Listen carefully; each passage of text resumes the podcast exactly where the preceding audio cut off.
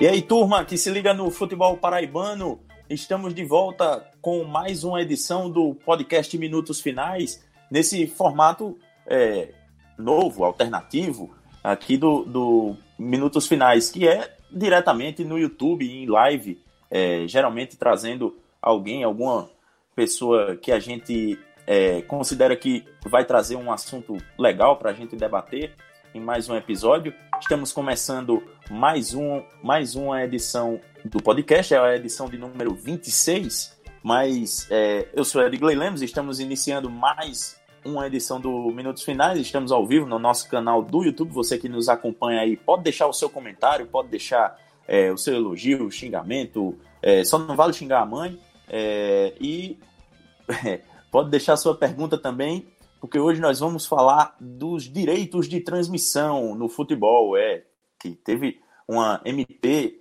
é, polêmica que gerou muita polêmica no meio do futebol, é, editada pelo presidente Jair Bolsonaro há, há quase 15 dias, e vamos debater hoje aqui é, esse tema.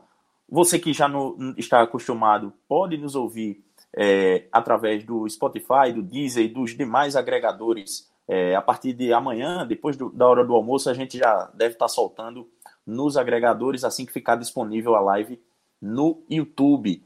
É, e estou hoje acompanhado de Pedro Alves e desfalcado de Elson Silva. Pedro, seja bem-vindo, meu amigo. Um abraço, Edgley, um abraço ao nosso convidado hoje, é, o Anderson Santos, que acompanha muito bem esse debate aí sobre transmissão de futebol é, no futebol brasileiro. Então é um prazer estar com ele aqui para a gente debater essa, essa, esse assunto que é bem atual é, sobre justamente as transmissões do futebol. Um assunto que é muito importante porque no mundo capitalista do futebol, enquanto indústria no nosso país, é sempre muito, muito discutido, porém é, altamente uma, uma, uma, zona de muita divergência, né? de, muita, de muita, muito pouco consenso, digamos assim, no futebol brasileiro.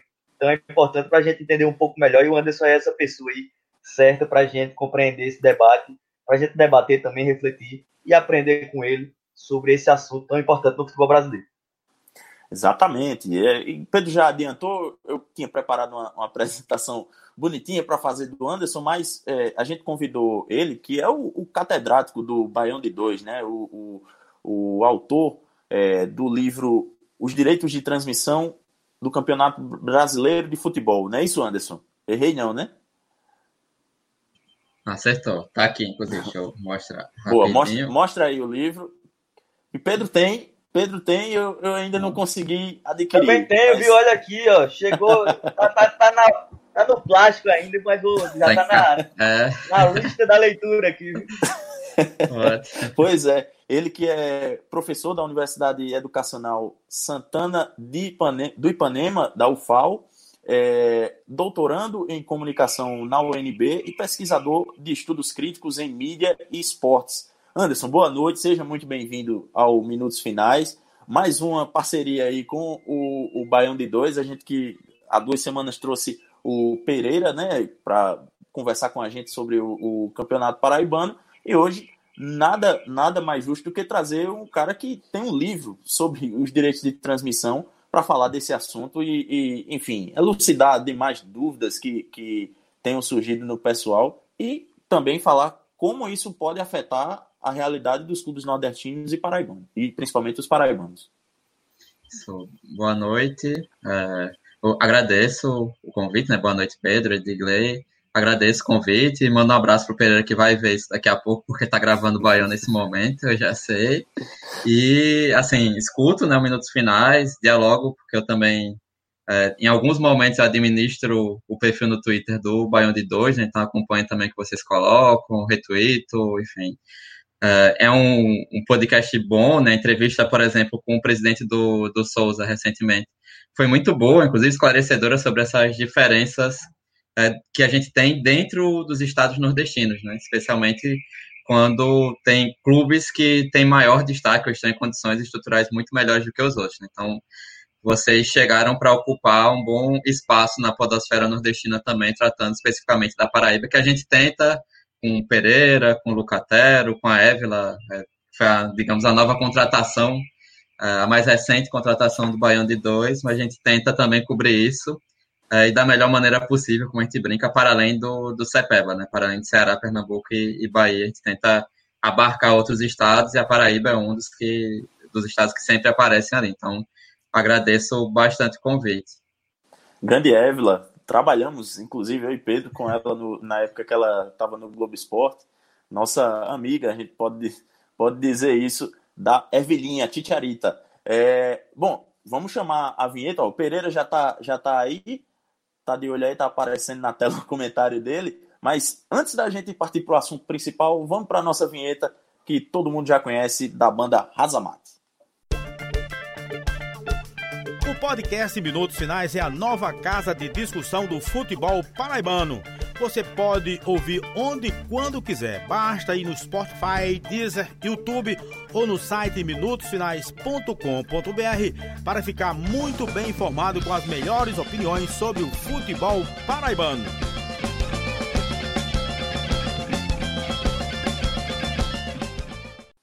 É isso aí, estamos de volta e vamos partir para o assunto principal da live, do, do episódio 26 do Minutos Finais.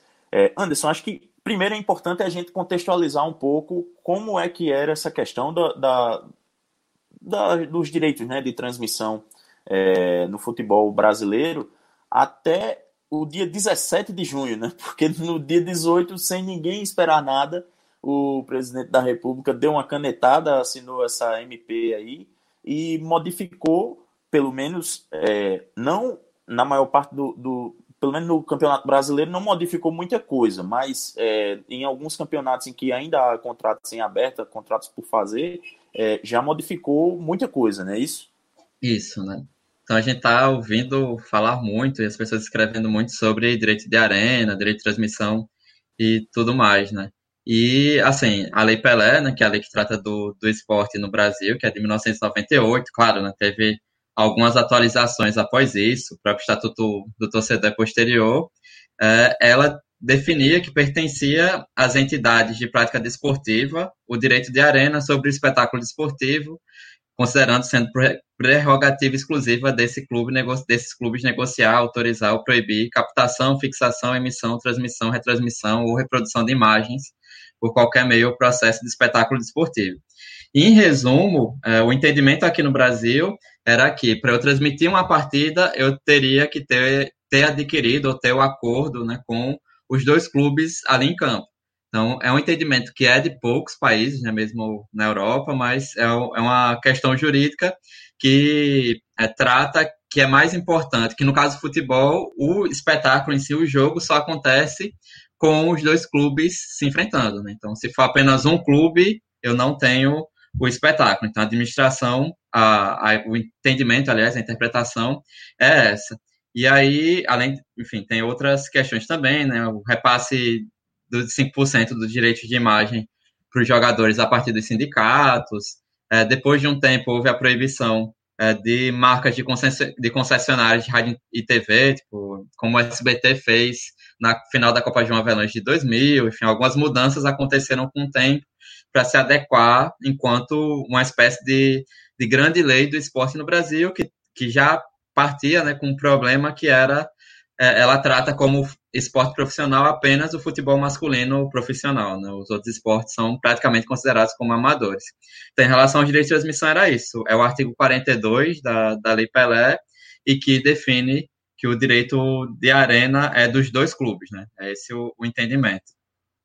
E aí, e aí, a partir do dia, do dia 18, isso foi modificado, e pelo que a gente olha também na, na MP, é, dá para ver que também modificou. Tem um detalhezinho que, que passa dentro dessa discussão toda, acaba passando despercebido, né? Que é a questão do contrato do, de trabalho. Até nem entra muito no, no assunto de hoje, mas assim, que eu achei interessante a gente até destacar que assim muda também a duração do contrato de trabalho do jogador profissional, né?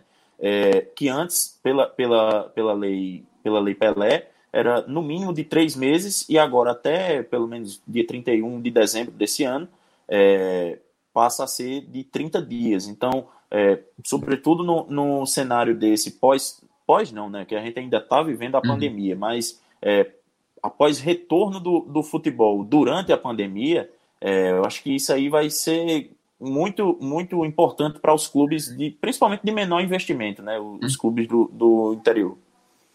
Isso, né? As mudanças. Eu creio que essa que você acabou de falar é a única mudança que se justifica pela pandemia, que é a uhum. redução do tempo mínimo de contrato de 90 dias para 30.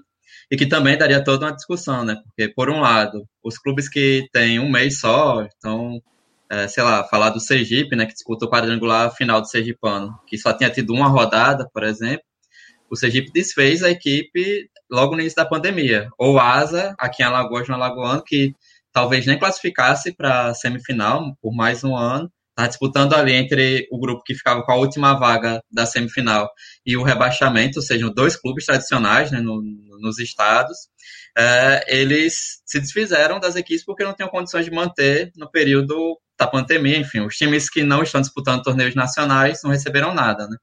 Alguns uhum. ainda tiveram algum acordo, conseguiram algo da divisão para as federações, mas em poucos estados isso aconteceu.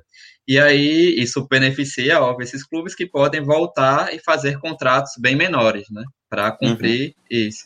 Ao mesmo tempo que pode beneficiar o, esses os clubes que disputam, especialmente a Série D, que eu acho que é um caso extremamente preocupante, que a gente pode falar mais à frente, mas pode beneficiar também porque correm menos riscos de processos, enfim, dá para negociar mais salários.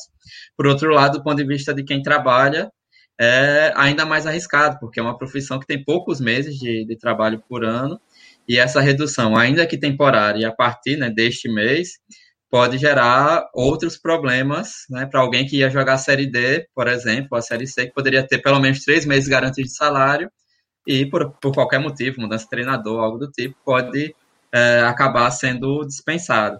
E, além essa, eu acho até que é algo discutível, mas que tem a ver com o período da pandemia, que é a justificativa da MP, mas as outras três eu creio que não, né? Então, mudar o direito uh, de arena, em vez de ser dos dois clubes, para o direito de arena do mandante, né, que é a, mudança mais falada e tudo mais.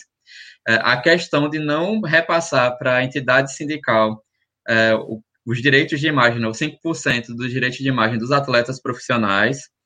Isso também é preocupante, porque, inclusive, olhando algumas das 91 emendas à, à MP, é, muita gente se posicionou quanto a isso. Eu acho que é o tópico, eu vi metade até agora, mas é o tópico que tem mais emendas sobre, porque, assim, no, antes disso, é, os clubes não passavam para os jogadores os direitos de imagem. A Lei Pelé acabou auxiliando ne, nesse processo, ainda que os direitos de imagem ainda sejam pontos de discussão judiciais, é, seja um ponto de discussão judicial ainda hoje, né?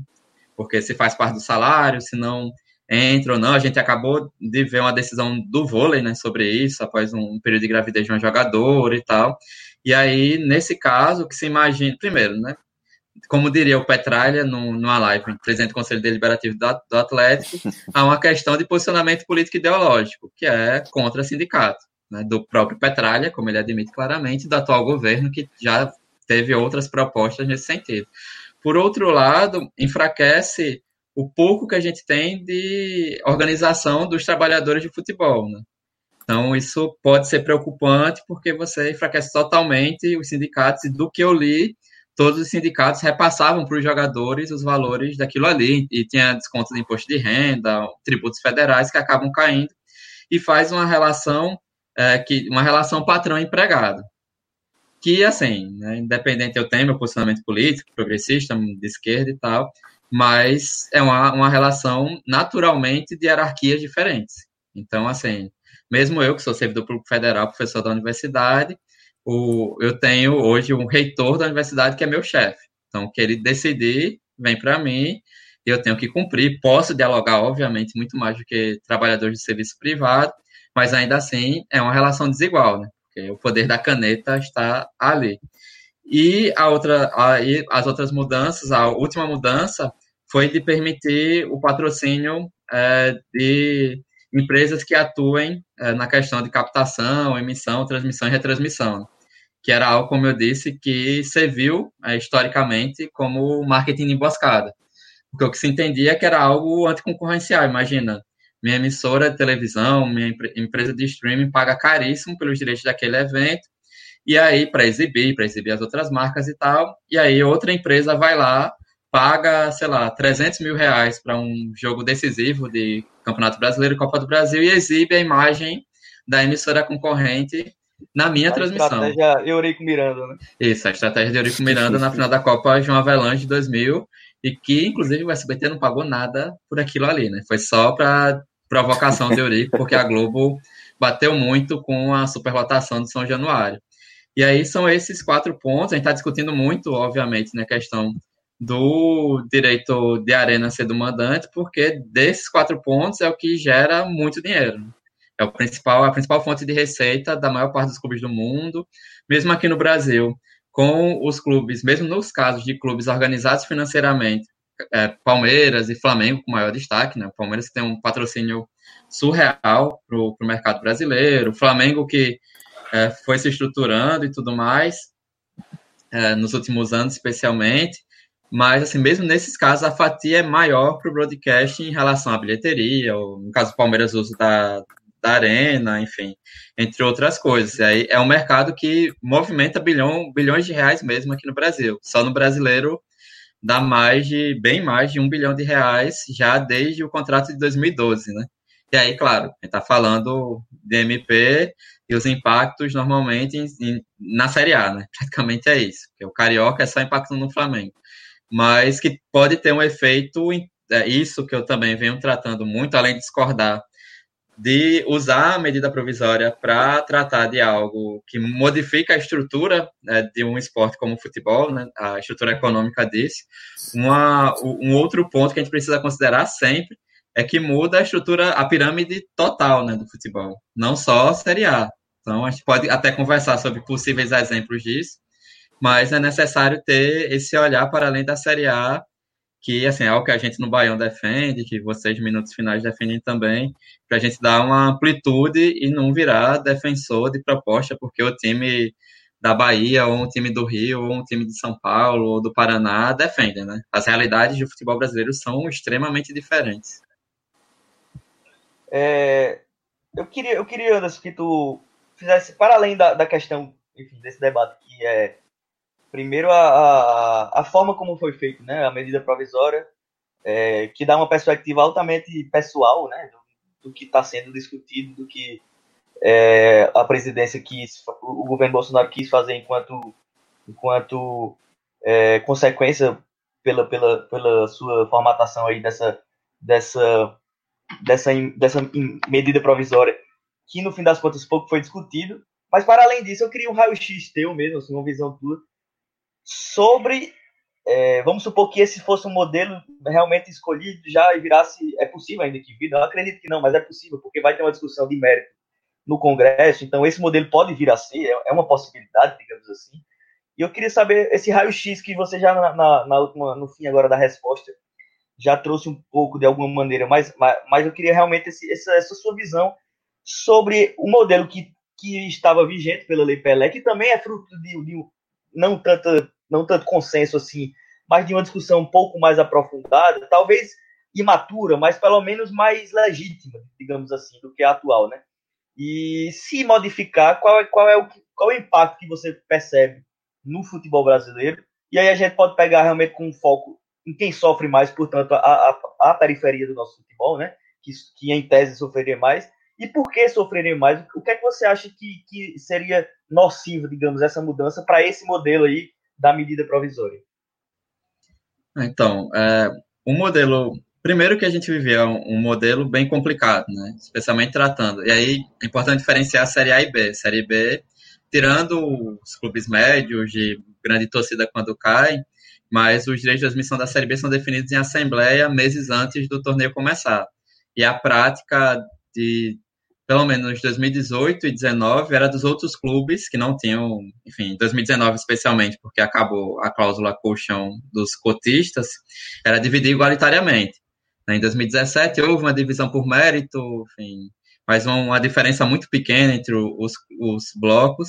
E no caso da, da Série A e dos estaduais, né, lembrar que é, Ceará, no Ceará a diferença é de 10 vezes o que Fortaleza e Ceará recebem em relação aos outros clubes.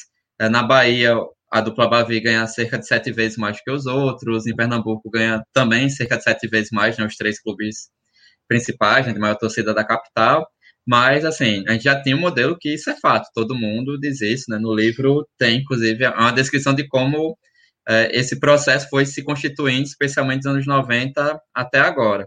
Então, era um problema porque o que a gente sempre defende quanto modelo ideal é negociação coletiva. E aí, negociação coletiva é de todos os clubes, né? Não é clube dos 13 negociando por 17 dos 20 clubes do Campeonato Brasileiro e os outros três. Todos os clubes da competição, né? Do produto. Isso. Né?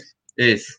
E os outros três clubes recebendo é, bem menos e contratos bem piores, como acontecia já na época do Clube dos Três, nos anos, no início dos anos 2000.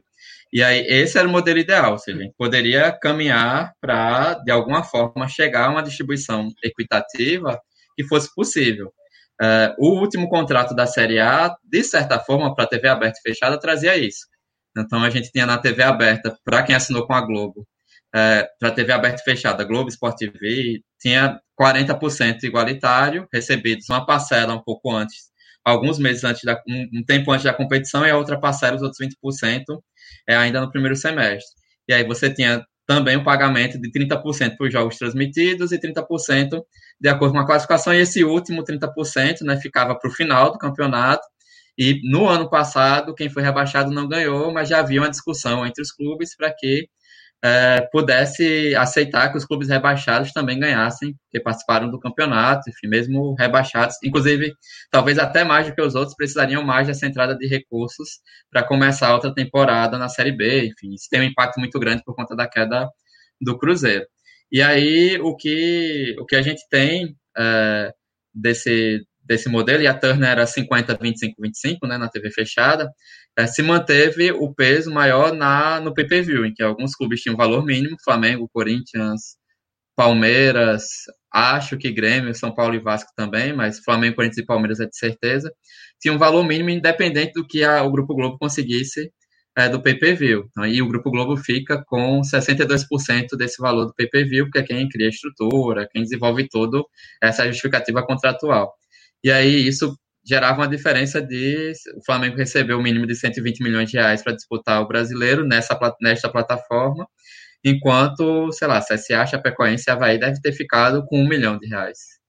Né? Então, a, a, diferença que antes era da TV aberta da TV fechada ficou numa plataforma só. Ainda assim, se somar direito, deixa eu verificar aqui nas anotações que eu fiz na semana passada, se somar tudo, é, a diferença do último para o primeiro, que chegou a ser de sete, mais de sete vezes no contrato de 2016 2018, é, deve ter ficado em seis vezes e meia. Ou seja, não é, é muito longe do ideal, né? Que, é, que seria no máximo 3,5% de diferença, enfim, é o que acontece no espanhol hoje, né? Depois da mudança recente.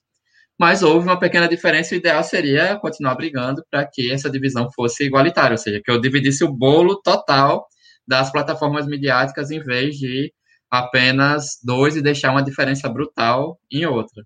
Então era necessário fazer isso e, e havia projeto de lei específico. Na verdade, há projeto de lei no, na Câmara dos Deputados desde 2011, do Mendonça Filho, ainda, né?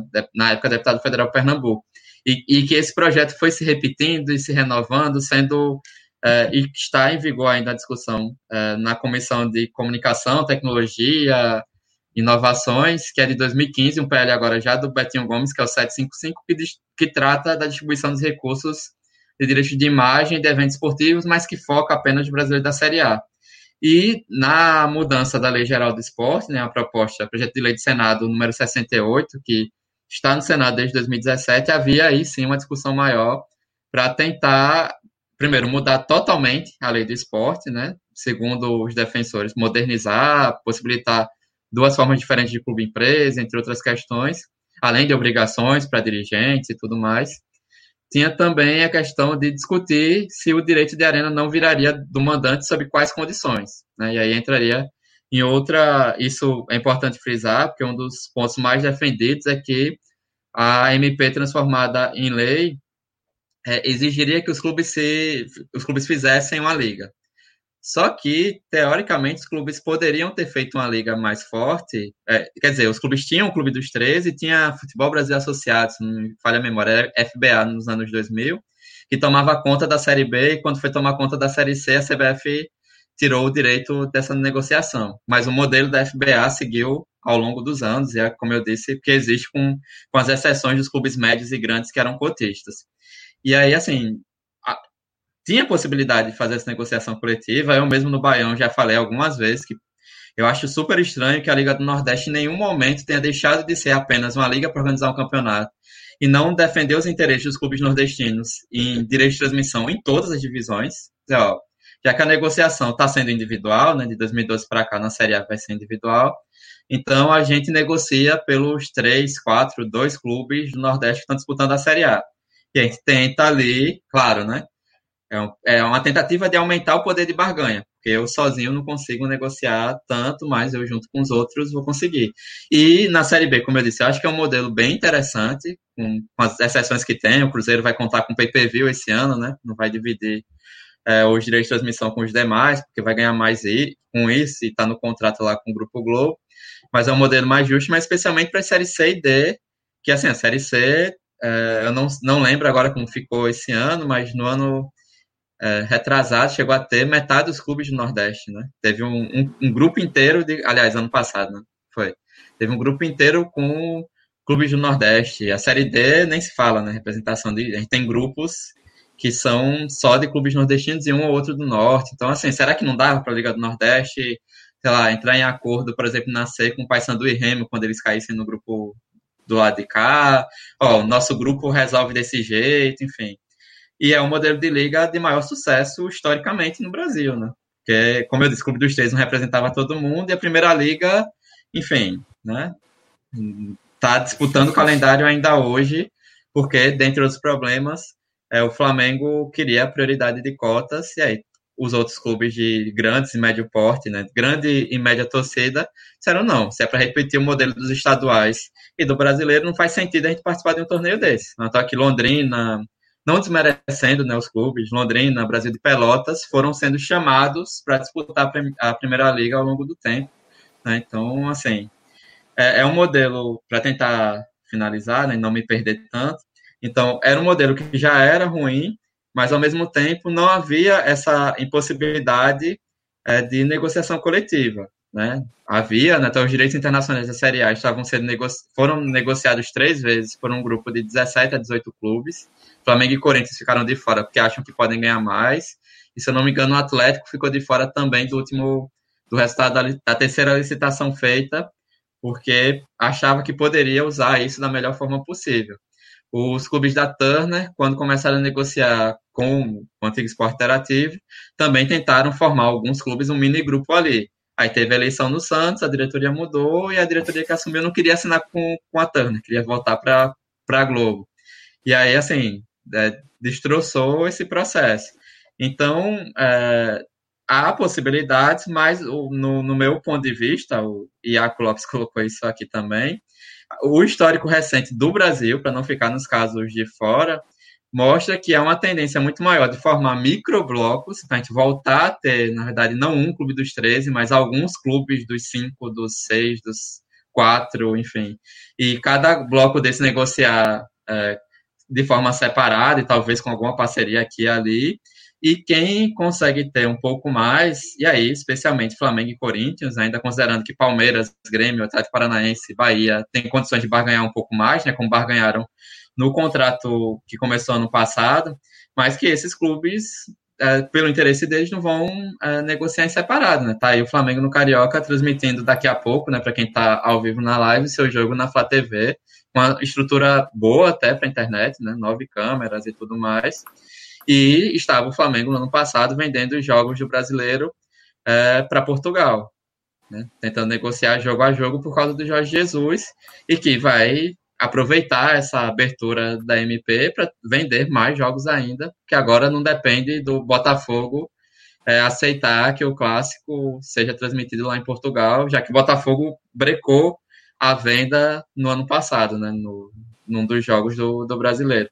Assim, eu vejo com muita preocupação, não só eu, vejo é, pessoas que eu acompanho, que eu leio muito, mesmo que sejam do marketing esportivo, que tratem muito mais do ponto de vista é, da gestão, eu acho que eu trato também do ponto de vista mais voltado ao torcedor, mas mesmo essas pessoas têm as exceções, claro, é, tem essa preocupação porque o histórico brasileiro é o pior possível para formações de liga. É, você falou, Anderson, do, do é, da Série C, né? E a Série C, no ano passado, se eu não me engano, Pedro pode até me corrigir depois, é, vendeu, a CBF vendeu os direitos de transmissão para a plataforma de streaming, né? Mas os clubes acabaram não, não vendo a cor desse dinheiro, né? Então, é, até queria juntar isso com a pergunta do, do Pereira, né? Que ele, que ele perguntou qual o histórico do direito de transmissões, é, no, nos dividindo entre Sepeba e os outros estados aqui do Nordeste. Então, se a gente pega os estaduais, é, primeiro, né, a nossa transmissão era especialmente do, do Rio, né? Quantos anos a gente não assistiu o Campeonato Carioca às quartas e aos domingos, e em alguns estados, inclusive, ainda, a gente... Aqui na Paraíba ainda se mantém isso. Isso, aqui, aqui em Alagoas voltou se... este ano, a gente conseguiu ficar na afiliada da Globo, ficou, acho que, cinco, cinco temporadas assistindo os jogos do, do Alagoano, e antes tinha a transmissão da afiliada da Record. E aí, hoje, o, o Campeonato Cearense, o Campeonato Pernambucano e o Campeonato Baiano são os únicos que têm é, acordos de transmissão mais robustos, né, com as respectivas afiliadas, é, especialmente do, do Grupo Globo. Acho que é, a Bahia chegou um tempo de ficar com a afiliada da Record, né, quando a Record é, autorizou, inclusive, que as, as afiliadas transmitissem futebol, porque seria muito difícil tirar os os, torne... os grandes torneios, né? São Paulo, Rio, Minas, Belo Horizonte, é, Rio Grande do Sul e Brasileiro e Copa do Brasil da Globo. E aí, enfim, então a gente tem um movimento recente de maior transmissão, é, e aí esses três estados continuam. É, eles começam ali em 2003, 2004, acho que com a Bahia, depois vai para Pernambuco, o Ceará logo depois. Né, a Bahia muito conta também da entrada da Record. Pernambuco teve transmissão da TV universitária com o Luciano do bancando transmissão do estadual, e aí logo no ano seguinte, 99 para 2000, se não me falha a memória, é, a afiliada da Globo pegou, a Globo Nordeste, a afiliada não, né, uma das empresas do Grupo Globo, né, que é a Globo Nordeste, e aí pegou para transmitir, enfim. E aí esses três estados até hoje continuam ali, ainda que o estadual não pague sequer perto do que o Nordestão paga, mas tem uma fonte de receitas que clubes da Paraíba, de Alagoas, de Sergipe, Piauí, então, nem se fala que nunca viu futebol na TV, é, nem na época que Maranhão e tal.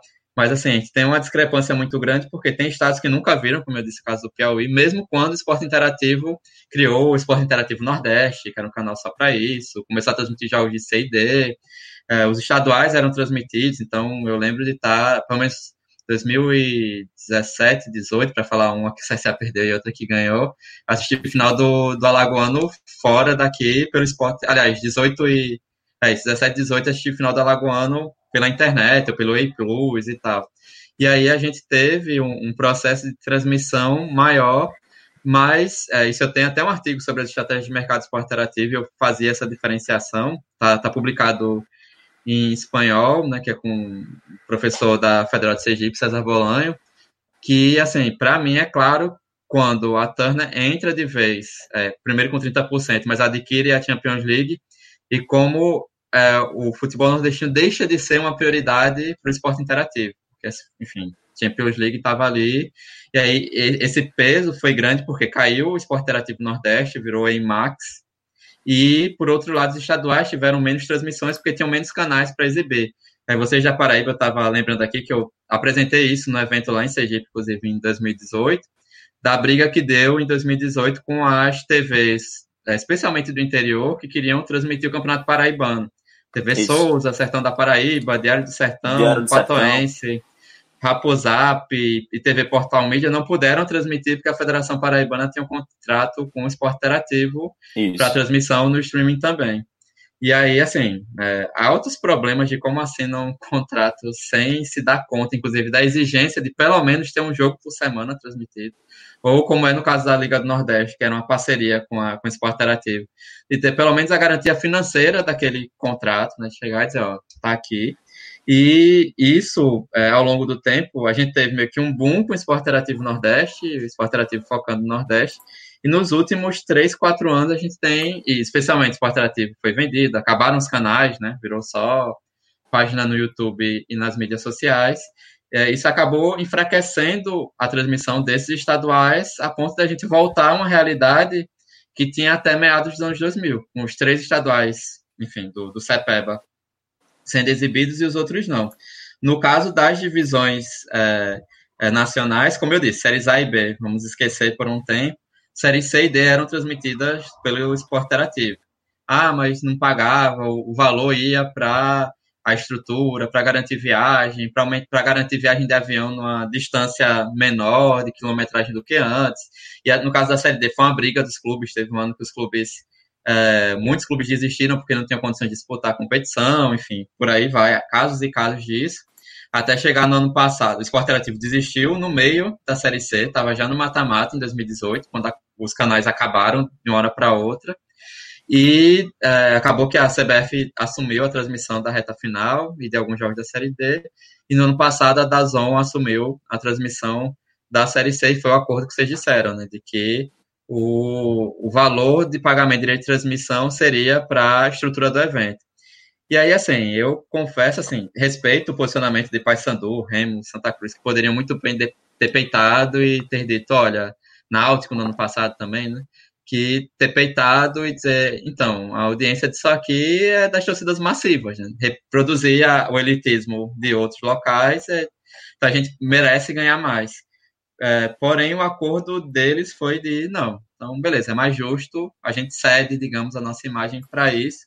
Mas há um problema, porque será que a CBF precisa mesmo de é, patrocínio, de pegar direito de transmissão de eventos esportivos para bancar a competição, tendo lucro de mais de 120 milhões de reais, se me falha a 190, memória. 190. 190, isso. Pior ainda, mais de 190 milhões de reais no ano passado enfim, né, não seria mais interessante montar um, um esquema, e a Dazon é, é streaming, montar um esquema para possibilitar pelo pacote de, de jogos como Live FC passou a fazer esse ano, né, que quando você assina o Live FC que transmite a Copa do Nordeste, eu digo lá qual é o meu clube é o mesmo esquema do pay-per-view, né? Teoricamente, essa uma parte do que é ganho com o pay-per-view da, da Copa do Nordeste vai de acordo com as torcidas e tal. Enfim, tem vários modelos que seriam possíveis e que a gente se perde, primeiro, na desorganização dos nossos clubes, e vocês falam muito bem disso sobre a Paraíba, mas é uma história semelhante aqui em Alagoas, Sergipe, Piauí, Maranhão e por aí vai, inclusive do, dos clubes que teriam potencial de disputar competições regionais e nacionais, que têm potencial, e também do peso da federação nesse tipo de negociação. Né? Então, tem federação que entra de cabeça e tem outras que dizem, ah, não vou bater de frente com os dois ou três principais daqui, ou com um principal daqui, né? Dependendo do caso.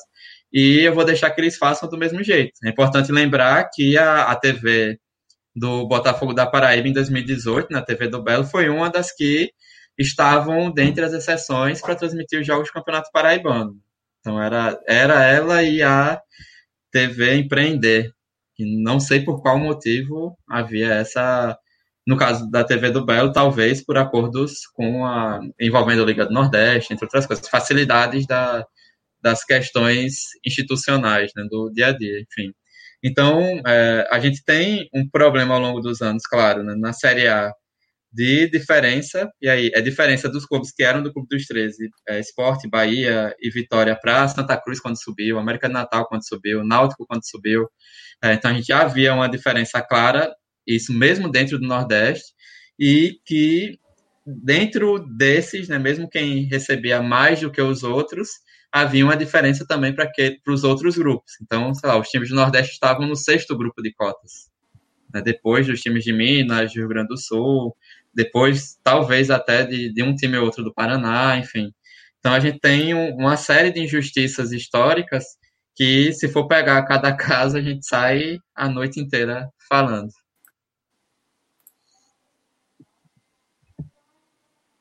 É Anderson Redgley. É, assim, a, a, enfim, a gente que está nesse debate há mais tempo tem uma compreensão um pouco mais clara da, da seguinte ideia, né? Que é o que o Anderson falou também.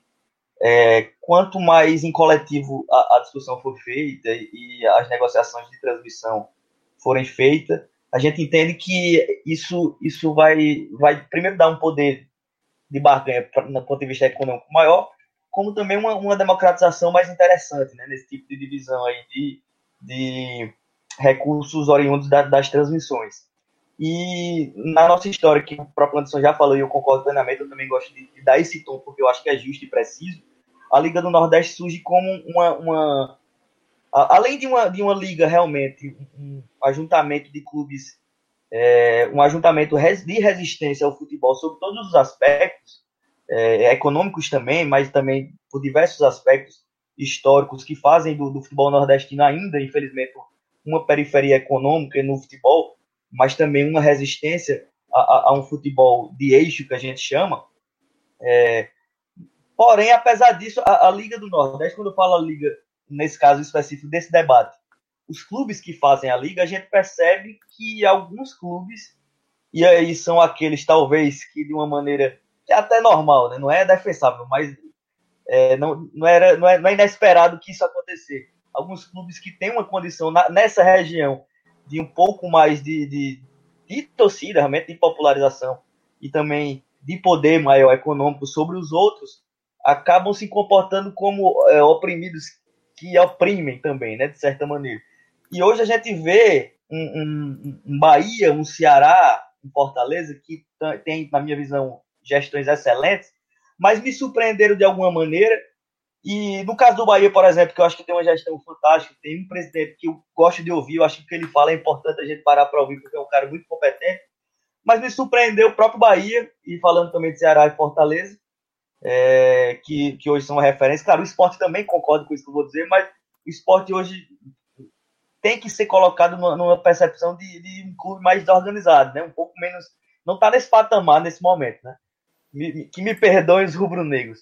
Mas eu, eu percebo que ele, ele, esses clubes, pelo menos esse trio, Fortaleza, Ceará e Bahia e seus presidentes, suas gestões, acharam interessante, Anderson, essa, essa medida provisória. Não a medida em si, né, a forma como foi feito, não é isso. Mas a, a, a mudança para esse modelo, que, como, como eu falei, a gente que entende que é sempre melhor que seja de uma maneira coletiva, e essa medida provisória ela acaba individualizando ainda mais, pelo menos na, na teoria, né? O presidente do Bahia, por exemplo, compreende que, há, apesar dessa, dessa nossa compreensão, é possível sim ajuntamentos menores, que aí o próprio Anderson já falou que acha que é um problema, mas ajuntamentos menores, como é a Liga do Nordeste, de certa maneira, que possam aí é, resistir por esse novo modelo. Eu queria saber se você concorda de alguma maneira, o que é que você acha aí dessa, dessa se lhe surpreendeu também essa visão desses clubes que estão, digamos, numa vanguarda de competência no, no, no futebol é, muito mais de, de, dificuldade que é o futebol nordestino, mas também que sobre outros nordestinos ele já tem uma, uma condição de, de poder econômico maior.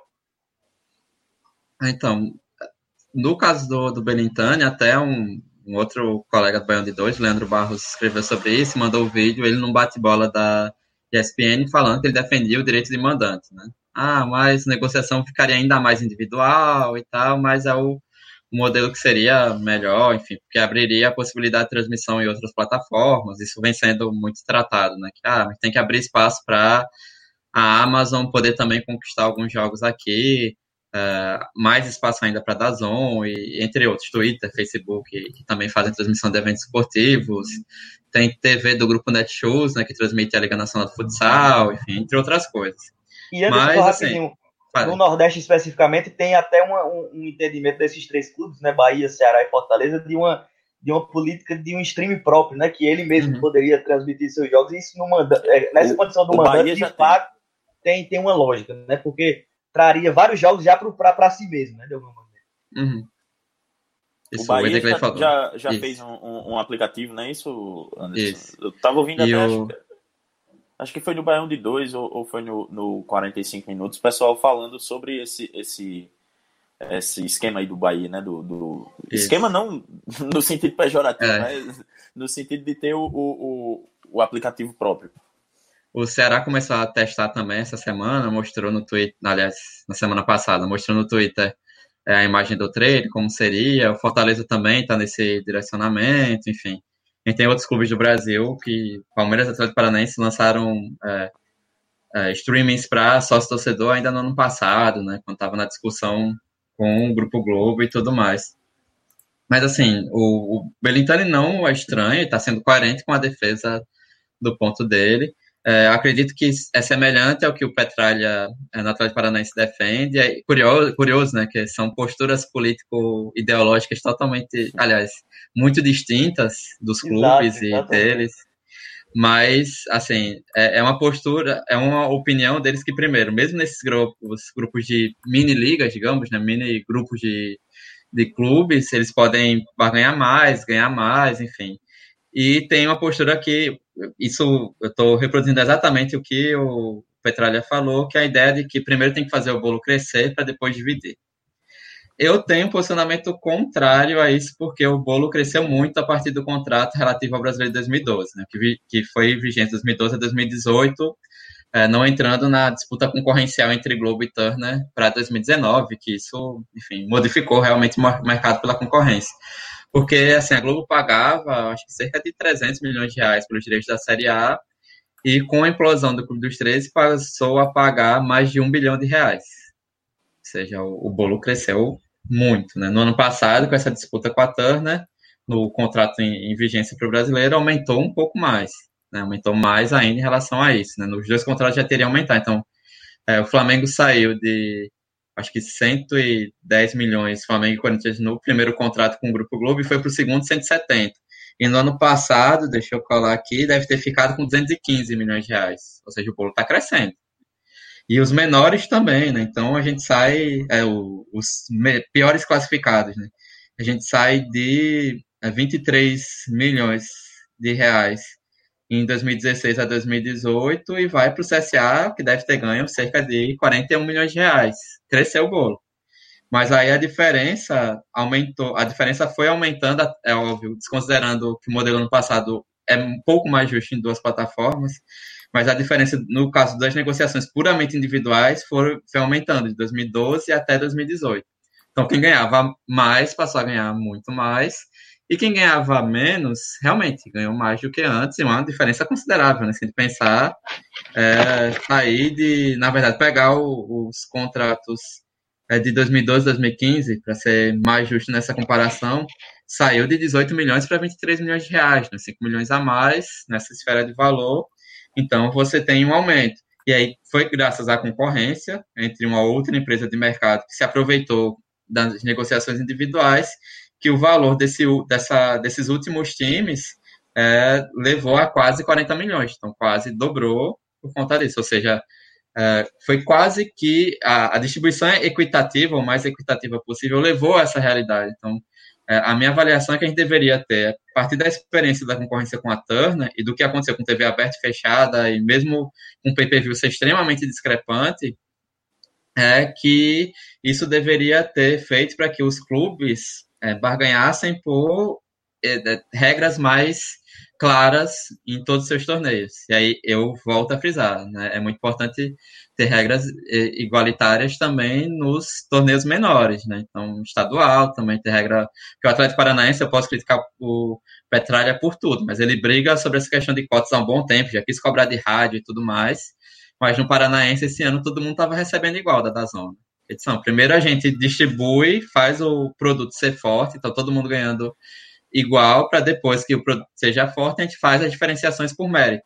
E aqui no Nordeste, assim, é, a gente pode falar, enquanto fora do CEPEB, as mudanças da Copa do Nordeste foram para pela meritocracia. Então, vamos usar o ranking da CBF, primeiro, para garantir que os clubes é, de maior torcida participem, né? O Ceará teve um ano que não participou, foi jogar a Primeira Liga e depois voltou. O esporte saiu dois o produto, né? A ideia de produto. Isso. Né? De não perder é. grandes no, Para ter audiência, ter grandes públicos e tudo mais. E em relação às cotas também, né? Então, a partir de 2018 até 2017, todo mundo recebeu na primeira fase 600 mil reais. E a partir de 2018 criou-se os quatro grupos de cota de acordo com, é, de acordo com a a, o ranking da CBF, né, que considera os últimos cinco anos e que eu acho complicado, eu já discuti um, um pouco por isso na época, porque o ranking da CBF não considera a Copa do Nordeste, né? Para fazer esse cálculo. Então, adiantou nada o Botafogo da Paraíba ser vice-campeão nordestino ano passado, ou Campinense ter sido campeão no Nordeste 2013 e vice-campeão anos depois, porque a porque não teve não teve peso né, no ranking. Né? Mesmo que mesmo sendo campeão, digamos, se o Botafogo da Paraíba, Botafogo fosse campeão nordestino ano passado, ele ia entrar no grupo de cota de acordo com o ranking, que não considera isso, né? nem, uma, nem que fosse a pontuação menor do que a série D considera, sei lá. E, e fora outros problemas que o ranking, por exemplo, considerado para 2020 né, para esse campeonato, até porque o sorteio é antes da, da finalização do ranking 2019, é o ranking 2018. Então a gente já tem uma irregularidade aí. Então, é, eu lembro muito bem, aí só para ficar nos valores, em 2018 a diferença do último grupo para primeiro era de 1,3 vezes, em 2019 foi 2,6 vezes, e aí considerando que diminuiu-se o peso, porque a Fox Sports entrou de última hora para transmitir na TV fechada, e o valor da Fox Sports foi distribuído igual para cada grupo, foram 315 mil para cada grupo, não houve essa diferenciação proporcional, e este ano aumentou um pouquinho a diferença para 2,8 vezes, ainda que as cotas de, dos três grupos tenham se mantido, a do último foi dividida, eu acho, para as fases de grupos. Então, ainda está num limite, né, 2,8 vezes, não é uma Premier League, que é 1,6 vezes do último para o primeiro, mas não chega a ser um campeonato espanhol, que é 3,5 vezes, né? Então, assim, a gente tem é, modelos que são. Aliás, a, a, própria Copa do Nordeste é algo que o, o esporte saiu, né? Quase saíram os três de Pernambuco. Teve coletiva com os três, representantes dos três clubes, para saírem da Copa do Nordeste. Por conta de uma briga, inclusive, de Turner com o Globo, que no ano seguinte o, a Copa do Nordeste saiu, né? Do, das afiliadas da Globo, foi para SBT. É, a gente teve. É, a gente tem, né? Bahia e Vitória, eu lembro, porque eu entrevistei o Ricardo David, o Ricardo Davi, ex-presidente do Vitória, eh, na, no sorteio é, para a Copa do Nordeste 2019. O sorteio de 2018 foi aqui em Maceió, a gente conseguiu no Baião que eu entrasse, fosse credenciado e tal. E eu entrevistei e escutei, eu acho, do. É, não era o. Não, já era o Belintani, né? 2018. Era. E aí eu escutei que a proposta dos dois clubes da Bahia era de diminuir a quantidade de clubes na Copa do Nordeste, sair de 16 para 12 e criar uma espécie de segunda divisão que eu acho bem complicado, porque assim, né, diminui, quando vai diminuir, vai diminuir de quem, né? Beleza, a Bahia tem três vagas e Bahia e Vitória é, tem uma diferença muito grande, ainda considerando a Jacuipense na Série C, o Juazeirense já foi e tal. Pernambuco tem três, não vai perder os três. Ceará e Fortaleza vão querer a vaga deles e o Ferroviário se reorganizou. É, quem vai perder, né? Piauí, Maranhão, de novo? Né? Vai fazer como a Série D vai fazer com os times do Amapá e do Acre agora, fazer uma outra seletiva para definir. Enfim, eu acho complicado, porque, assim, como eu disse, Petralha é, é coerente em todos os espaços que ele trata disso, ele sempre foi, mas está na hora de a gente olhar também nas nossas, é, como o Pedro bem falou, é, da gente não virar um novo opressor, né, nesse processo. E aí, assim, a lei, a MP tem peso de lei, é, e muda a lei do esporte, pesa em todas as esferas. E aí, assim, para voltar para uma questão importante, imagina, na Paraíba, eu creio que o Botafogo da Paraíba, Campinense 13, é, tenham é, streaming próprio ou, de repente, alguma emissora que tem interesse em transmitir. Mas será que vai ter interesse em transmitir o jogo do Souza? É, vai valer o mesmo, na verdade, o valor de marca é diferente, então o Souza vai ganhar a mesma coisa que Botafogo, o Botafogo ganha, ganharia, enfim. E a gente precisa olhar também internamente quais serão, quais podem ser esses efeitos para manter uma coerência no, no que a gente defende. Né? O ideal, óbvio, é que os clubes tenham responsabilidade com o produto que eles são protagonistas e negociem da melhor maneira possível. Mas, como a gente sabe que isso não acontece, que há times com peso muito maior do que outros nos respectivos estados, é, e que, como o Pereira lembrou aqui, que houve demanda dos clubes para mudar, por exemplo, a Série A, né? não foi algo que o Grupo Globo foi lá e destruiu sozinho. O Flamengo e o Corinthians participaram desde a eleição do, de um ou dois anos antes do contrato terminar, a eleição do Clube dos Três, que eles queriam que o Kleber Leite fosse o presidente. e acabou que o, o Fábio Koff foi reeleito até o processo do ano passado, esses clubes ajudaram a construir, né? Tem peso maior e tal. O Palmeiras conseguiu ficar alguns jogos do brasileiro sem transmissão. E aí conseguiu uma grana muito melhor do que São Paulo e Vasco, né, para o pay-per-view. Mas o Bahia não aguentou muito tempo. Né, deu uma negociação ali, fechou um pouco antes, tirou umas, algumas restrições que inclusive são essas restrições tiradas que a Turner quer cobrar judicialmente agora. Então, assim, é complexo quando a gente sabe que as relações são desiguais, né? Não adianta. O poder de barganha, o valor de marca é diferente. E o ideal seria buscar, é, é, pelo menos, regras. A Copa do Nordeste, apesar de eu ser crítico, mas são regras claras. Né? A gente entende porque as coisas são desse jeito. Então, poderia ser para outros âmbitos, né? especialmente os estaduais e também os Brasil, o, as divisões de brasileiro. É, o, o, o Anderson, e o Pereira até jogou uma pergunta no ar aqui, que é, é no, aqui no, no, no, estado, né, aqui na Paraíba, a, o Globoesporte.com ele transmite as partidas, uma partida por, por rodada, é, do Paraibano. E os, o Botafogo, 13 e o Campinense, é, eles exigiram né, que não houvesse transmissão dos clássicos, porque aqui ainda há essa, essa ideia de que é, se o jogo passa na TV ou passa em algum lugar, passando é, é, no streaming, vai influenciar na renda do jogo. O, o, a torcida não vai para o campo, ah, porque vai chover e o pessoal vai querer ficar assistindo em casa. É, e, e aí o, o, isso acabou é, fundamentando né, essa, essa, essa, esse pedido do, do trio de ferro aqui da Paraíba para que não houvesse transmissão do, do dos clássicos. É, eu queria até que Pedro me, me auxiliasse, que eu não sei se ele tem informação lá do, do Globoesporte.com que confirme isso, mas é, diante de, de algo assim, diante de, de algo, é, um pedido como esse, Nesse novo cenário, obviamente que para o Paraibano, se não me engano, até o ano que vem está garantido esse, esse contrato. Então são dois anos, é, é, pelo menos a princípio não está não tá em questão é, a vigência dessa MP, né? Não tem como nenhum clube querer é, é, partir no meio contrato e, e, querer fazer, fazer, por exemplo, os clubes lá do Sertão se organizarem para a TV Diário do Sertão, um exemplo, querer transmitir. É, não tem essa possibilidade. Mas para é, anos futuros, ou mesmo para transmissão é, na TV, né? A TV Tambaú, por exemplo, que é afiliada do SBT, transmite a, a, a Copa do Nordeste. É, vai, vai saber se eles não têm intenção de transmitir o, o Paraibano. Ano passado transmitiram a final do, do estadual, por exemplo. Então, assim, para isso, de que forma isso você acha que poderia, SMP poderia é, modificar a questão aqui no estado, por exemplo. Só, só para complementar a informação aí, né, do, do Globoesporte.com, é isso mesmo, né? Os clubes que pedem para os clássicos não passarem, porque na, sob a ideia, que eu não concordo muito. Também não concordo. E que vai tirar torcedor, né? Eu, eu acho que é, isso é bem residual. A pessoa que gosta do campo, ela prefere o campo e vai para o campo. A demanda do campo, ela, ela é soberana. Só que quando, quando você tem uma transmissão de um clássico, você agrega valor à demanda que não vai, que é uma demanda do nosso amigo Pereira que está em São Paulo acompanhando também, por exemplo. E diversas pessoas que podem acompanhar a competição. Inclusive quem não está tão afeito ainda aí para o estádio, mas se aproxima do futebol paraibano também pelo, pela, pela, pela internet e pode passar aí ao estádio. É, é uma coisa que é um processo, né?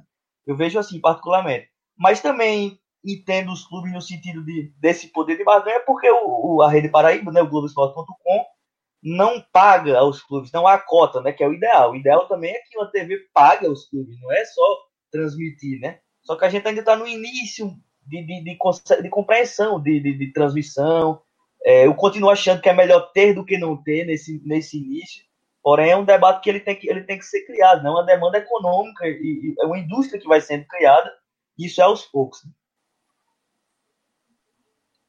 É, o que MP, vocês falaram bem, né? O, o Edgley falou bem da questão dos contratos em vigência. Enfim, eu citei o exemplo de 2018 como a federação bateu o pé, mesmo no momento que a Federação Paraibana 2018 estava um verdadeiro caos, né? A gente lembra bem das ações é, relativas à possibilidade de compra de jogos, eleição às pressas, grupos políticos disputando poder, apesar disso tudo, né? Essa situação. É, e agora, do mesmo jeito, então, o contrato assinado tem que ser cumprido.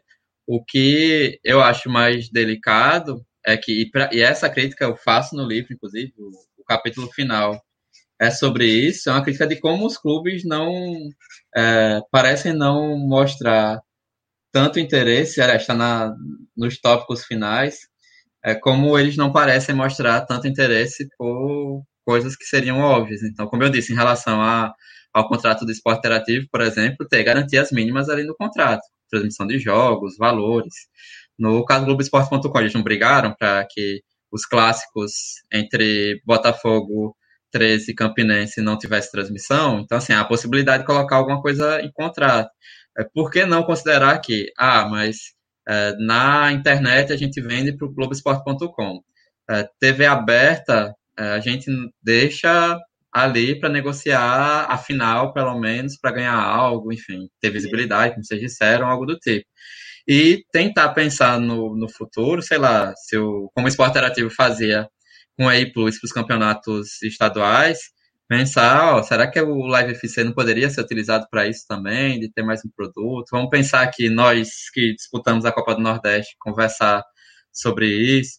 Enfim, uma das coisas que a, decisão do Conselho Administrativo de Defesa Econômica 2010 foi um termo de cessação de conduta, né, de ajuste de conduta entre CPF, clubes é, representados no Clube dos 13 e o Grupo Globo.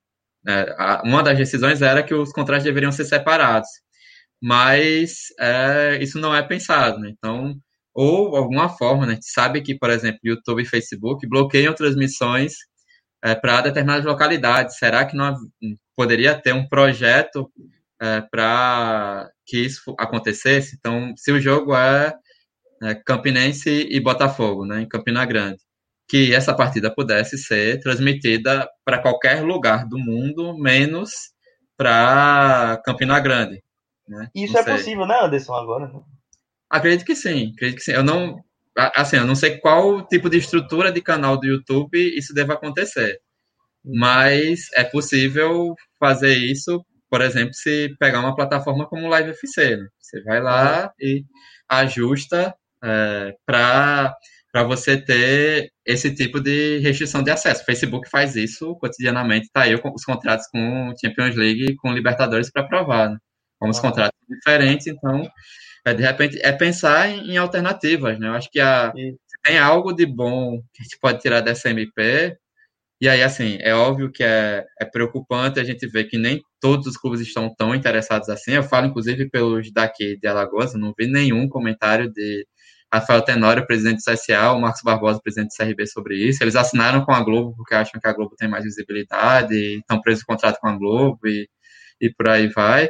Mas, assim, é tentar propor essa discussão em cada localidade, né? Pra gente ver o que tem de contato hoje, e aí fica um trabalho para quem é jornalista fazer mesmo, ó, a MP diz que o direito é de, do mandante. Quais são os campeonatos que são disputados por times paraibanos? Qual é a situação de cada contrato nesses campeonatos?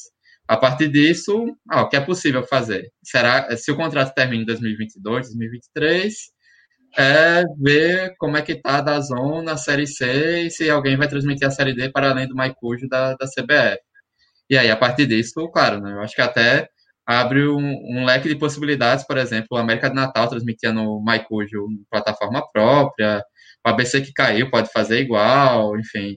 O Lagarto, time do, do Diego Costa, tem a TV Lagarto, enfim. E aí ver como, de repente, ah, num grupo de série D, no, dá para juntar e ver uma forma de, ah, será que é, é possível vender esse conteúdo? Será que não é? Enfim, a gente faz que nem a, o Dazon fez quando entrou no mercado brasileiro, que liberou o conteúdo no YouTube até determinado momento.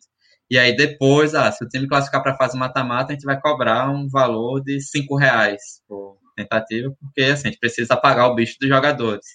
Enfim, tem um amplo leque de possibilidades que, é verdade, se abre com a, a MP para quem não tem nada, né? Aqui não tem transmissão nenhuma. Pelo menos agora, é, dependendo de como o contrato foi fechado, por exemplo, pela Federação Paraibana, você pode transmitir algo, ou como os contratos com a CBF são fechados. É preciso ter um cuidado muito grande com, com o produto, e nisso eu concordo com Benintani, Petralha, Gagliotti, Landim, enfim, ao menos nisso.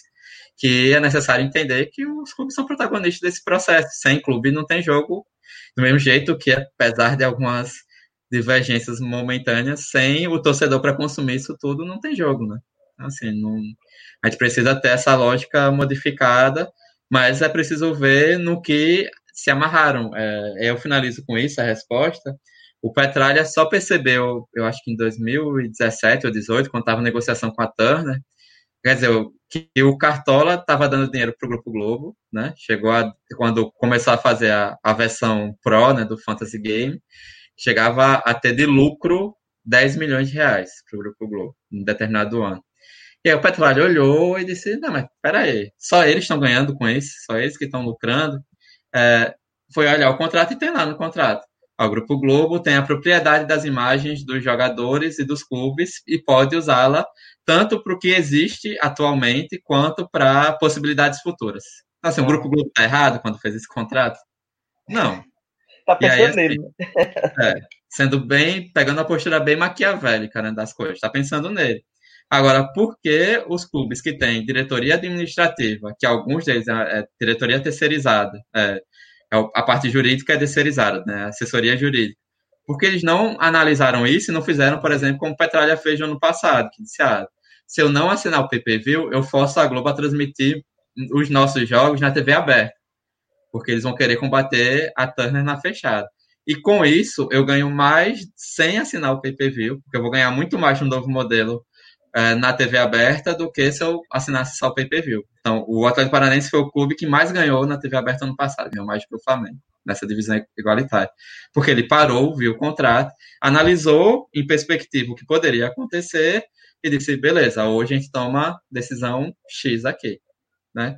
Então, é, é, esse tipo de visão que esses presidentes, por mais que pensem diferente é, de mim, especificamente na questão do direito de arena do mandante, mas que eles têm. Errando ou acertando, eles estão vendo as movimentações de mercado, fazendo seus aplicativos, seus sites e tudo mais. Mas, assim, aí eu termino com isso. Pereira falou agora, né? Pereira, que é dessa área, é, é possível saber a localidade de quem acessa pelo IP, quem entra na plataforma de seu IP divulgado, né? Então, enfim, são mecanismos que, que, que têm possibilidade tecnológica. Cabe os clubes separarem os contratos, enfim, fazerem aquilo que o CAD sugeriu para tratar do brasileiro lá em 2010 ainda. O, o Anderson, já para a gente ir se encaminhando para a parte final do, do Minutos Finais é, de hoje, o Ellison Silva tá só brechando a gente, né? Que ele tá ocupado com umas coisas do, do trabalho do trabalho dele, ele comentou aqui na hum. live que é o seguinte: a precarização né, das regras priorizam as transmissões online no país em que mais de 30% dos domicílios não tem internet banda larga, que de fato acaba inviabilizando qualquer condição da, do cidadão ver a partida de uma, de uma maneira satisfatória. Né? E aí ele complementa: vão render para as TVs, vão né, obviamente que vão ser quem vai lucrar e, e desempregar mais profissionais da imprensa. Dá para a gente analisar também por, por esse lado, né? Mas, e também dá para a gente ver a perspectiva dos clubes, como eu já falei na minha pergunta anterior, de certa forma exemplifiquei, né? E você até já falou, o, os clubes menores, o, pegando aqui a realidade do, do Paraibano, é, que sei lá, no, no próximo, na próxima renegociação de contrato é, para transmissão, vamos dizer que algum grupo lá do Sertão tem interesse em, em transmitir é, os clubes lá da, da região, o Souza, o Nacional, é, é, o, o, Atlético, que, que são clubes importantes, têm um, grandes torcidas lá no, no Sertão e que são muito carentes né, também desse, desse tipo de transmissão. É, então, isso acaba, acaba por, por dar a chance a eles de ganharem, mesmo que seja pouco, ganharem um pouco, como você, como você falou na sua resposta, né? Mas também cabe ressaltar que tem esse, esse lado que o Edson ressaltou, é, é, de fato é, é, é terrível, né? Os grandes grupos de comunicação vão acabar lucrando muito mais e, e é, é, relegando né, os profissionais da imprensa a, ao desemprego, pelo menos uma boa parte. Né? Ele aponta algo que até é, surgiu, eu vi num, num, num tweet do Ivan Simões, né, que é do Na Bancada, enfim, autor de livros, pesquisador também, grande amigo, que é assim, a gente fala tanto de streaming, OTT, e esquece que, especialmente na escala regionalizada, a internet é muito ruim, né? Eu trabalho em Santana do Ipanema, estou afastado para o doutorado até o ano que vem, mas assim, eu assim que eu comecei a trabalhar, já são, vou completar cinco anos de, aliás, seis anos já de, de UFAL, lá no Sertão, e eu fazia o teste, né, de ver até quando a telefonia celular, a telefonia móvel aguentava, e aí eu com dois chips no celular, né, de empresas diferentes, não pegava em determinados momentos. É, eu dou aula de tecnologias, comunicação e tecnologias digitais, e os alunos dizem, ah, professor, mas assim, às vezes para baixar uma foto eu tenho que subir numa pia lá do quintal para pegar o sinal de qualidade. E dependendo da empresa, funciona 2G, 3G, 4G, nem pensar. Né? Imagina para transmitir vídeo, né? Eu, fe... eu comprando o pacote é, do 4G, né, com meu pré-pago, não vai aguentar, porque vídeo é, necessita mais de, de banda de dados e tudo mais. Então, assim, tem ainda né, o que alguns pesquisadores chamam de, de brecha digital. Né? Tem pessoas que não têm ainda acesso à, à internet ou a, e ou a equipamentos de qualidade, né, que possam, além dos chineses piratas e tudo mais, que possam captar esse tipo de coisa com qualidade, porque são caros, enfim, porque uma banda larga é, é caro, tipo, tem em alguns lugares ainda mas Santana mudou, peguei a fase de mudar para fibra ótica. Mas dava problema, cabo saía, não sei o quê, porque não, era uma empresa menor que tomava conta disso, o valor era relativamente alto, enfim. E aí você vai ter que pagar banda larga de qualidade para ver jogo e ao mesmo tempo é, pagar o pacote do streaming para ver jogo. Então isso encarece, é claro, e, a, e tá aí a quantidade de pessoas no auxílio emergencial que é de 600 reais, né? É, não entrando nos que, que não deveriam ter recebido, que é uma quantidade enorme e absurda, mas que as pessoas precisam disso, né? Então, será que vale a pena, enfim? Será que vale a pena, inclusive, apostar apenas em transmissão na internet, né, como o Flamengo faz no Carioca? Será que não está deixando de lado um conjunto da população que não tem acesso, ou tem acesso restrito, né, que é o acesso do 3G ou 4G? Enfim, são discussões sociais que a gente precisa trazer também para evitar a euforia do ah, o streaming vem aí e vai ser a grande plataforma agora e tal. Não desconsiderando que a TV aberta tem uma série de restrições. A gente começou a live falando que a maior parte dos nossos estaduais não é transmitida em afiliada é, nenhuma, né? Globo, Record, SBT. E quando é possível é, que isso aconteça, às vezes não há interesse econômico mesmo né, na, na transmissão. Mas, assim, é um, um, conjunto muito grande de coisas que a gente precisa considerar em termos de ponderação, né? Eu não sei, eu até terminei o episódio do Baiano na semana passada dizendo isso. Eu não tenho bola de cristal para saber se realmente, de repente, eu erro e os clubes formam uma liga, o Flamengo topa, né? Eu vi uma entrevista do deputado Pedro Paulo, que é do DEM do Rio de Janeiro, que diz que confia muito no Flamengo para comandar esta liga de clubes eu não tenho essa confiança. Ou se o Flamengo é, liderar, vai ser para manter o benefício dele, Exatamente. como foi no PPV no ano passado. Mas, enfim, pode ser que aconteça, né? A gente está num processo de discussão primeiro da medida provisória, nem sabe o que vai entrar como lei e o que não vai entrar. É, ou se simplesmente a MP vai caducar, deu o prazo dela de 120 dias máximos, o Congresso não, você não vai discutir isso não, porque tem um projeto de lei na Câmara que, de certa forma, toca numa questão, e tem um gigante no Senado de quase 100 páginas que toca em tudo relativo ao esporte, inclusive os quatro pontos modificados. Então, bora discutir lá um prazo, audiência pública, debate, enfim.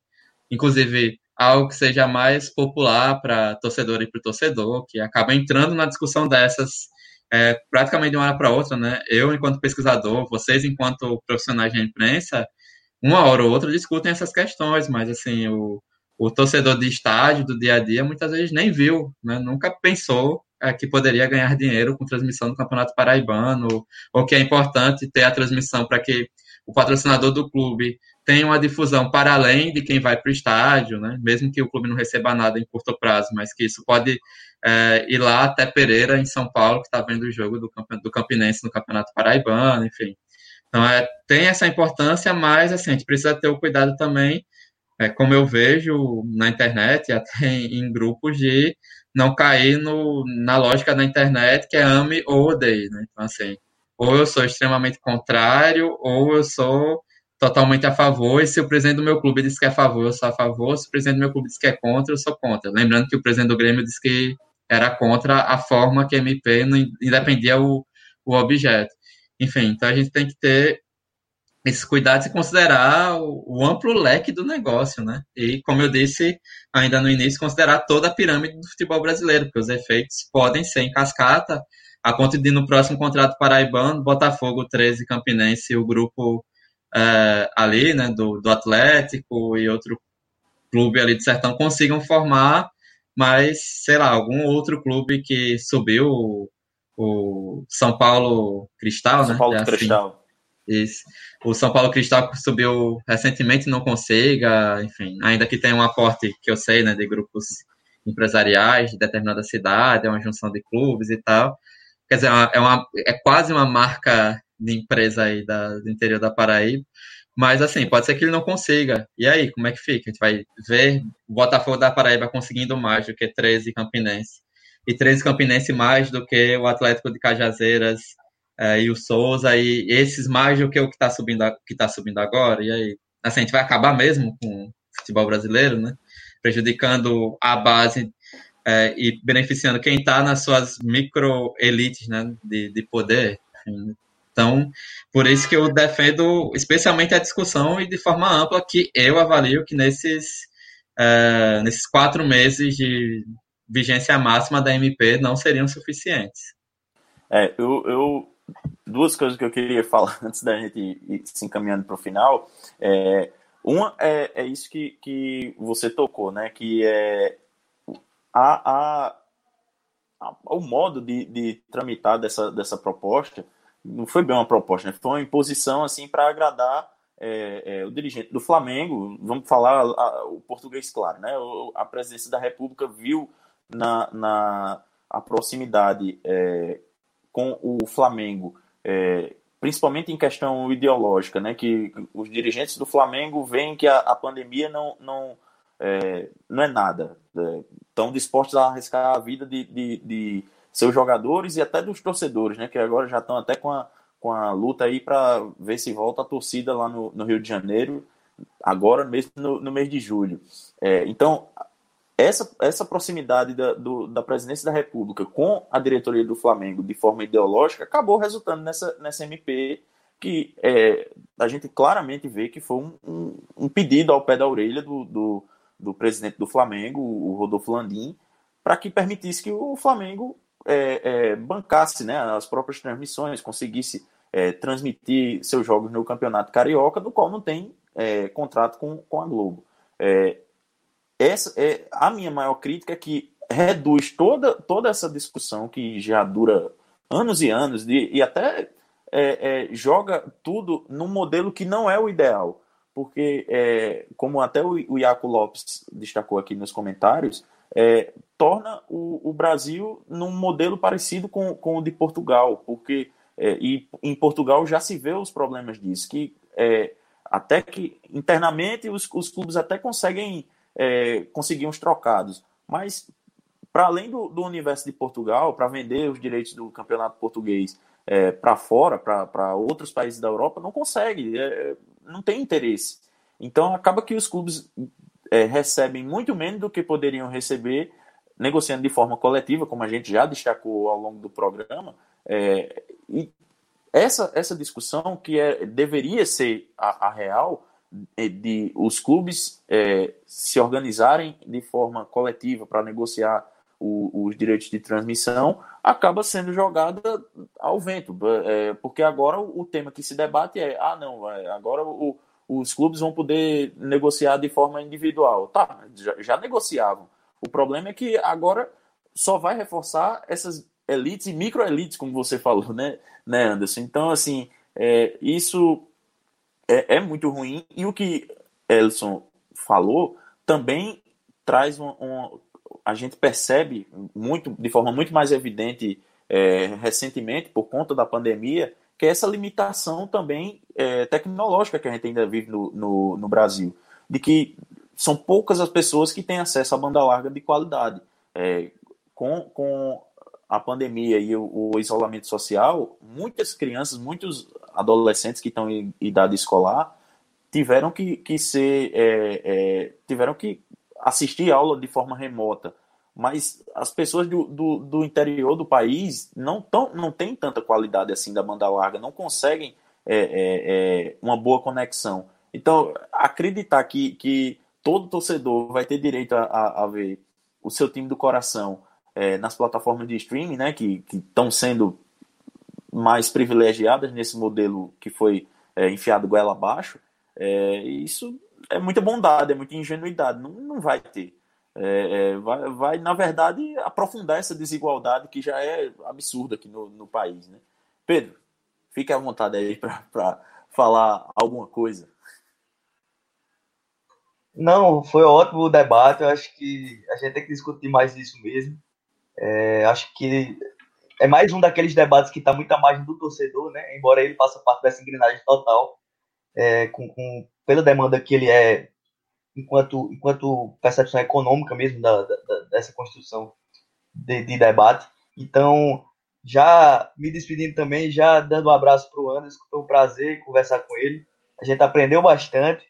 É, a gente que também busca se, se informar, mas ele tá, é, ele traz isso na, na, sua, na sua carreira na academia, né? E, e, é importante a gente falar cada vez mais a, a, a importância da, da academia na construção do conhecimento brasileiro, do, do conhecimento de, de, tudo, né? Não, não só é, as coisas da, das exatas, que, que às vezes parece que na prática nos atinge muito mais, mas não, a humanas também, a humanas talvez de uma maneira mais demorada, né? Eu estava conversando isso com um professor amigo meu, mas talvez de uma maneira mais demorada, mas é uma, é, é uma construção de, de, de conhecimento do nosso país muito importante, e apesar dos, dos combates que fazem sobre, sobre a academia, sobre a nossa docência, sobre a nossa, nossa pesquisa.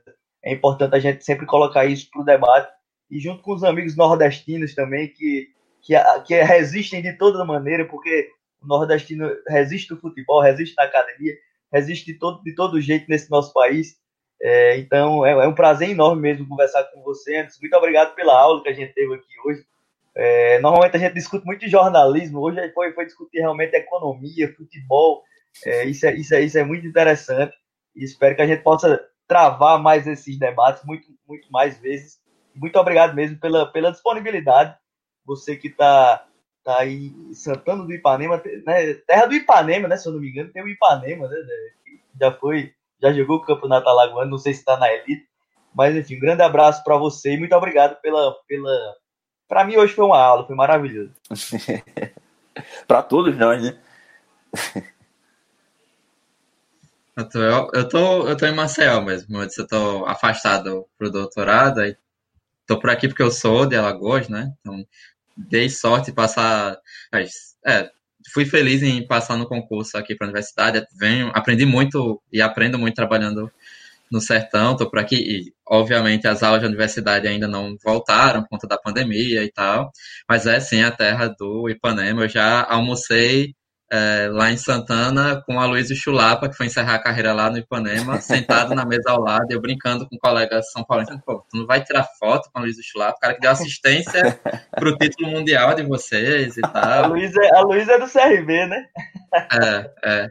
Não, comigo não, não, eu não tinha interesse pessoalmente. Inclusive porque ele jogou muito bem contra o CSA quando o Ipanema estava na, na primeira divisão. Enfim, o Ipanema está na segunda divisão da Lagoa já tem uns dois anos. Enfim. Daria outro comentário sobre como os times do interior se juntam e aparece empresário e outras coisas para isso. Mas, assim, agradeço, inclusive, enfim, sou presidente de Associação Científica da Comunicação e eu brinco que são 17 meses. É, aliás, na verdade são anos, né? Porque os cortes para cortes ou contingenciamento para ciência e tecnologia começaram ainda em 2015. A gente teve uma, uma das maiores greves da história, que foi quatro meses justamente por conta disso, e outras questões ligadas à, à profissão, né? Tanto a técnico quanto a professor. Mas, assim, é, é indiscutível que nos últimos 17 meses a quantidade de trabalho é imensa e também, felizmente, a quantidade de ações progressistas de quase todas, se não todas, as entidades científicas é nesse período. Né? Eu falo como uma área, né? a nossa área de comunicação muitas vezes é voltada ao empreendedorismo, ah, não faça a, o, o teu programa, venda, não sei o que, sim, mas e as condições de trabalho no dia a dia, né? Com o cara falando mal do jornalismo o tempo inteiro, enfim, entre outras questões. Mas, assim, então faço das suas as minhas palavras. É uma luta que todas e todos nós devemos ter, né? Ciência não só por conta da pandemia, mas a ciência é fundamental em qualquer momento. Então, eu sou pesquisador de uma ciência social aplicada, estou aqui tratando de algo que é uma paixão nacional. Assim como tem, eu já falei de Juan Simões, que trata de arenização, Emmanuel Leite Júnior trata de soft power a partir do investimento chinês no futebol mundial, é, no caso dele, a partir do direito, entre outras e outros tantos pesquisadores, né? Estava até conversando, vi que a Ana Flávia Nóbrega mandou mensagem para mim, porque ela estuda a questão da transmissão, da regionalização, né, transmissão regional do, dos eventos de futebol, enfim, tem uma galera interessante, tem o Bruno Balacoc estuda a questão do, da transmissão por rádio esportivo lá, é, ele sendo trabalhando no, no Ceará, enfim, trabalhando no Povo, inclusive, entre outras tantas pessoas que mostram que ó, a gente está aqui entendendo que isso, isso, é importante e a ciência pode construir uma melhor alternativa. Eu mesmo estudo há quase 10 anos essa coisa de direito de transmissão estava estudando justamente a legislação, né? Está estudando na perspectiva de política, estou estudando na perspectiva de políticas públicas e pegando o que mudou é, na Argentina e no México, né? O futebol para todos na Argentina e depois a lei de meios e no México a partir de uma mudança constitucional que o órgão regulador trata o, alguns jogos de futebol e Jogos Olímpicos e Copa do Mundo como eventos de interesse nacional, interesse social, logo deveriam ser transmitidos com acesso gratuito e da melhor maneira possível esse acesso. Eu já vinha comparando projetos de lei, por isso que eu tenho um quadro aqui no arquivo da, da tese bonitinho já, para saber número e tal. E a única coisa que eu qualifiquei no ano passado, né, passei a metade já do doutorado e já passei por banca, caminhando bem, e agora eu vou ter que mudar tudo que eu tinha escrito sobre o Brasil, vou ter que incluir praticamente algo do tamanho de um capítulo, porque eu vou ter que acompanhar esse tempo inteiro e fazer descrição e tal. Já está tudo prontinho de Brasil, Argentina e México, do observável, né, das leis de cada país, e agora eu vou ter que escrever praticamente um capítulo inteiro nesse processo. Mas, assim, é, é algo que eu gosto, enfim, eu costumo dizer que eu tenho ainda bem que eu estudo aquilo que eu gosto, né? É fácil conversar e por isso mesmo eu estou à disposição para dúvidas, enfim. Para quem acompanhou por aqui, tá no meu nome, né? O, o perfil do Twitter, pode perguntar lá, mandar mensagem, ando respondendo algumas coisas. Felizmente, até menos provocações do que eu imaginava. Tá, tá tudo, no, por enquanto, no nível tranquilo, espero que não mude, mas estou à disposição também e, claro, né, sempre à disposição de vocês dos, dos minutos finais não só a partir de Pereira, mas também, e acredito que não só eu e Pereira, mas outras pessoas do Baião estão à disposição. E vamos ver, né? Já cobrei Pereira que a gente tem que devolver esses crossover. Pensar em algo aí com vocês da Paraíba, tem um pessoal de Sergipe que é muito bom também, né? Que é o 45 de Acréscimo, podcast de lá. Então a gente pensar um jeito de tratar do futebol nordestino fora do CEPEBA e ver um episódio especial para tratar desse. Massa demais, massa demais. A gente agradece demais o Anderson a disponibilidade. É, bom, foi, foi legal demais, mas como, como Elson até gosta de falar, né? Tá aí na tela, mais uma, mais uma é, dupla, né? Rubacão com carne de sol. Foi o Rubacão de dois, mais uma, mais uma edição do Rubacão de dois, né? Que a gente apelidou a edição que o Pereira participou. É, mas, enfim, agradeço demais a tua, tua participação aqui. Fica o convite para participar mais uma vez, que eu acho que o tema não se esgotou. A gente já vai batendo aí uma hora e meia de, de, de programa aí A gente acha que a gente nem molhou o pé direitinho no, no, no assunto. Mas fica aí o convite para uma, uma, próxima oportunidade a gente, depois, né? Quando finalmente houver a, a, a votação ou não, ou, a caducidade né, da, da MP, a gente possa analisar os efeitos disso para o futuro, né? Ou, ou talvez a conversão em lei. É, queria, antes da gente encerrar, fazer o momento Maguila, né? Mandar um abraço para todo mundo aqui, para que, que nos ouviu e ouviu. Ana Flávia Nobre, como você já falou, Elson Silva, que era obrigação tá, tá assistindo, tá, tá aí com a gente também. É, Wagner Case, meu irmão, estava acompanhando lá com meu sobrinho Iago, um ano e pouquinho, né? já está jogando bola, batendo bola por aí, vai ser jogador, tenho certeza disso aí. É, Zé Pereira, um abraço, meu amigo, do, do Baião de Dois também. Tá, não sei se ele estava gravando ou, ou, assistindo a gente. Você disse aí que ia ter gravação. É, não hoje. sei, não sei se o, Talvez o microfone do Tagino tenha dado problema. É, ou se o microfone do Tagino deu problema que deu na semana passada, que demorou uma hora para conseguir gravar. Iaco Lopes está aí também, acompanhou a gente. É, muita gente tava, passou por aqui pela, pela live e estava nos acompanhando, e muita gente mais vai nos ouvir é, também nos é, agregadores, no Spotify, no Deezer que a gente está. Você pode falar com a gente também pelo YouTube, pelo, aqui pelo YouTube, manda um comentário aí que a gente responde, pelo, pelo Twitter e pelo Instagram, arroba minutos, underline finais, você pode tascar lá na sua, na sua rede social e mandar uma mensagem para a gente.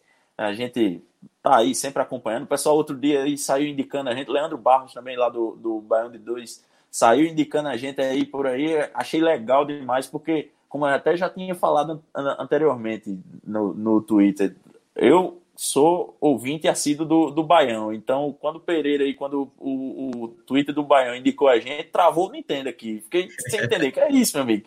Os caras que eu escuto estão indicando o podcast da gente, então legal demais essa, essa troca. É, e fica também a recomendação: se for convidar alguém para participar lá do Baião, é o cara aqui ao lado, viu? Pedro Alves aqui, ó. Aqui, aqui, aqui. É, é o cara, é o, a mente, a cabeça, maior cabeça qualquer um, do, do campeonato um tá, Qualquer um tá bem entregue aí. Mas é isso, pessoal. Você que nos acompanha no YouTube já sabe, né? Amanhã tá disponível nos agregadores. É isso. Valeu. Tchau, tchau.